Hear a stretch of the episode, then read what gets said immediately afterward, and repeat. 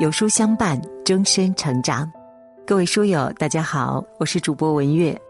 今天我们要分享的文章题目是：一个人情商很高的三种迹象。一起来听。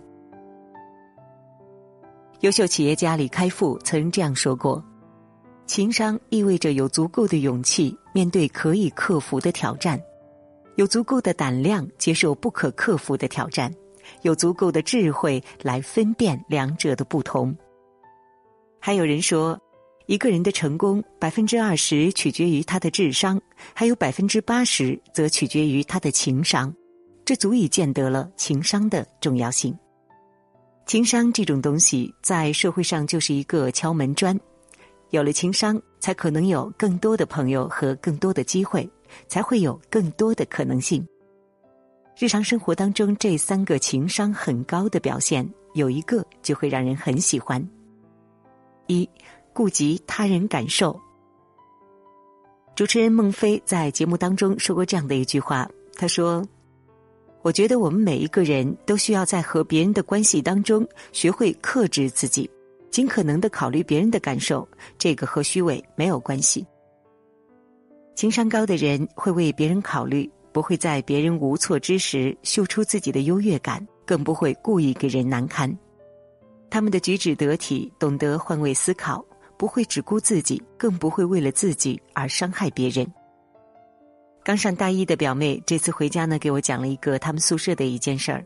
她的室友明明心眼儿不坏，可总是会说出很伤人的话来，从来不懂得考虑其他人的感受，暗地里全宿舍都对她颇有说辞。表妹皮肤不太白，想要抹点护肤品保养保养。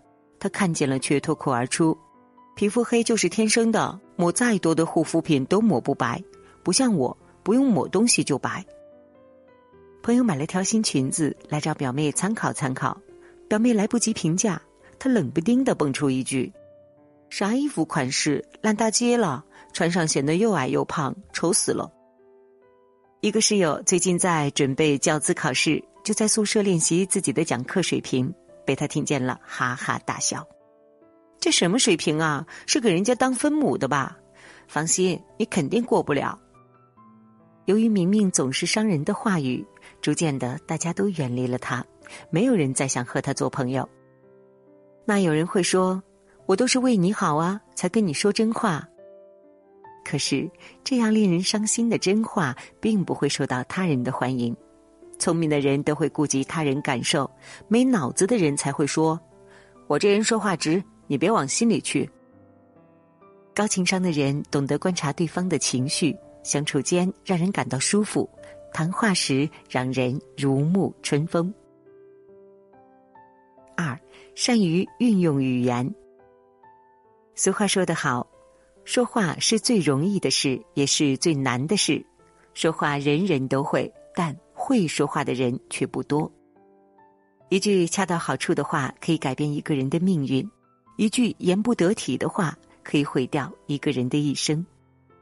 越是高情商的人，就越是能够深谙语言的艺术，在日常生活当中、人际交往当中发挥语言的魅力。某著名主持人就是一个善于在生活和工作当中运用语言的人。有一次，他被邀请主持 vivo 新款手机的发布会，谁料在北京水立方现场却发生了非常尴尬的一幕。发布会刚刚开始，vivo 的创始人、总裁兼首席执行官沈伟一身西装笔挺的走上舞台，刚没走几步，却一不留神儿掉进了舞台布景的水里。虽然马上被下属从水里拉出来了，但也成了落汤鸡，浑身湿漉漉的在滴水。现场观众多，完全下不来台，场面十分尴尬。这时呢，这位主持人迅速反应，连连说：“这个情况是遇水则发，机智救场，顿时化解尴尬。”高情商的人说话一句顶三句，高情商其实并没有那么难，只要在需要的时候运用恰当的语言给他人解围，不让别人尴尬，其实呢就是一种高情商的表现。三。从不吝啬赞美。莎士比亚曾说过：“赞美就是美德的影子，是美德的代名词。”的确如此，懂得欣赏和赞美别人，其实呢是一种美德和胸怀，是一种气度和境界。真正情商高的人，很善于发现别人的优势，也很善于去赞美别人。在他们看来，每个人都是有优势的。一家公司年终评选优秀员工，候选人小张和小李当中，小李当选，小张不服，向主管表达不满。主管说。你们俩呀，工作能力不相上下，但是小李的人际交往能力远胜于你，你可以留心观察一下他。原来呀，小李呢总是会注意到他人身上的小优点，并用真诚的语言夸奖一番。同事换了个口红，小李立马会说：“哎，这口红颜色真不错，显得你气色很好，又年轻了。”下属给他传递电脑文件。小李会注意到文件整齐的排列，收到时附上一句：“真贴心呀，工作做得真好，都给我排列好顺序了。”新来的实习生还没适应好，工作很是吃力，觉得自己什么也做不好。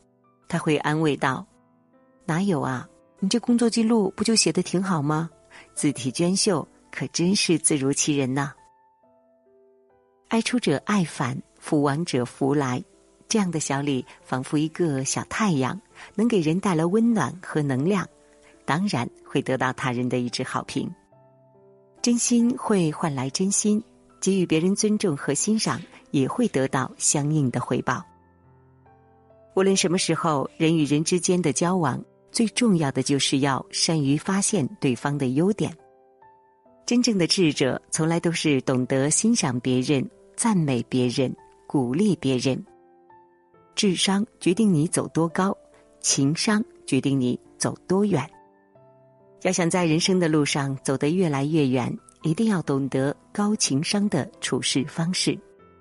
愿你我都能够成为情商高的人，为别人点一盏灯，照亮他人的同时，也照亮自己。